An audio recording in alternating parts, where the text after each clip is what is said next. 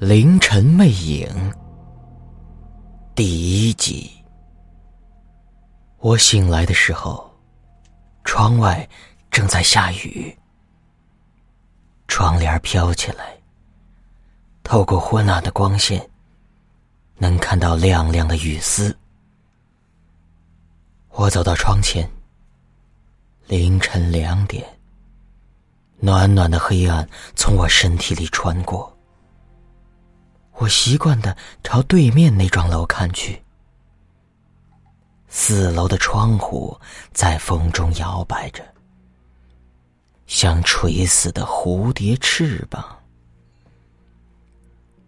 恍惚间，我看到半张脸，黑暗的背景下，一个微弱的苍白的影子，若隐若现。我的手臂浮起一层鸡皮疙瘩，蠕动着，泛起绿油油的光泽。对面的窗户突然“砰”的一声关闭了。我躺回床上，指缝间的寒意还未散尽。如果没有风中那飘动的头发，我会以为对面窗户里出现的只是一个无谓的影子。我闭起眼睛，半梦半醒间，那半张脸突然转过来，放大了，飘动的头发像是纸帆，还有那目光，幽冥世界里死人的一瞥。似曾相识，尖利的声音响起，如同一条鱼被掐住了脖子。我以前从来没感觉闹钟的声音这么可怕。我抓起闹钟，用力摔到墙角。碎裂声使我更加惶恐不安。如果时间真能在这一刻停止，就好了。我正赶往明心临终关怀医院。我是那里的护理员。一周前，这家医院的两名护士因为无法承受心理压力辞职了。我正好填补了一个空缺。刚进走廊，护士长喊住我。刘月月，十六号房的病人想见你。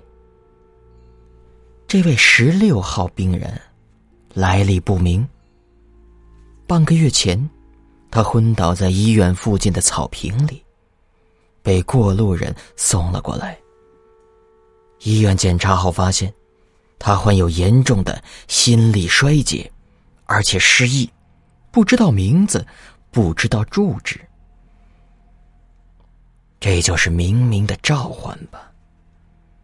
他最终落脚在了临终关怀医院。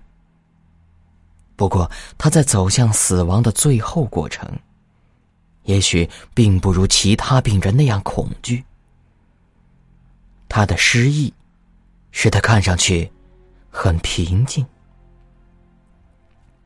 我来医院的第一天，看到他坐在走廊。正在眺望不远处的花园，散乱的阳光，波浪似的从树荫缝隙投射下来，洒在他的肩膀上。他的面颊笼罩着一层淡淡的光晕，一个美丽虚弱的年轻女人。临终关怀医院，像他这样的病人很少。在衰老和死亡之间，他的出现就像一个天使。可奇怪的是，他只和我说话。可能因为我们第一次见面时，产生了某种心灵感应。我推门进去，他正躺在床上看电视。我给他起了个名字，小优。他转过脸来，笑了笑。昨天晚上做了个梦，梦到我在等一个人。哦，等谁呀？我干巴巴的问道。其实我不是一个合格的临终关怀师，而对小优的目光，我会感到不自然，就好像他在关怀我，我才是那个垂死的人。我每天晚上都做那个梦，可我不记得在等谁。我身上裹着一件。他停顿片刻，考虑措辞。我身上裹着一层被子，就像皮影戏里的角色，全身布满镂空的花纹。我感到风从我身体里穿过，暖暖的，暖暖的黑暗。我一惊，想起凌晨站在窗边的情景。在看到那半张脸之前，我也有这种感觉。你有心事？小优注视着我，我收回思绪，挤出一丝笑容。啊，没事，可能有点感冒。早晨醒来，我一直回味那个梦。我想，我可能在等一个挚爱的人。小优抬起脸。你告诉我，那个梦是即将发生的，还是已经发生过的？别胡思乱想了。我替他掖好被角。我的手挨到他的面颊，很凉，几乎冻上了我的指尖。你帮我把电视遥控器拿来。他静静的说道。我把一切安顿好，转身出了病房。我刚刚关上门，听到小优在里面惨叫一声。我再次冲进病房，小优面色苍白，额头的青筋鼓突着，像一条复活的虫子。怎么了？我惶恐的问道。他指着电视屏幕，嘴唇一张一合，却发不出声音。如一条干涸的鱼。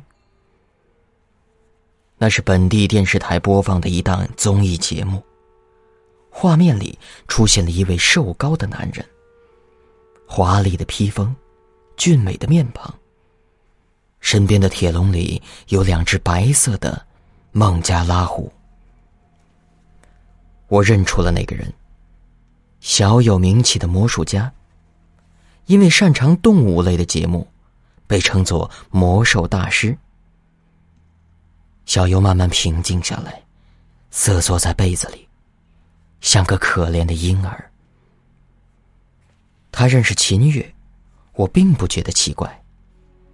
我正要安慰他，只听他从齿缝里吐出两个字来：“魔鬼。”我感到头皮发麻。小优是失忆的。难道他和秦月有什么故事被唤醒了？你想起什么了？我震惊的问道，同时握住他的手。临终的病人一定都有愿望没有满足。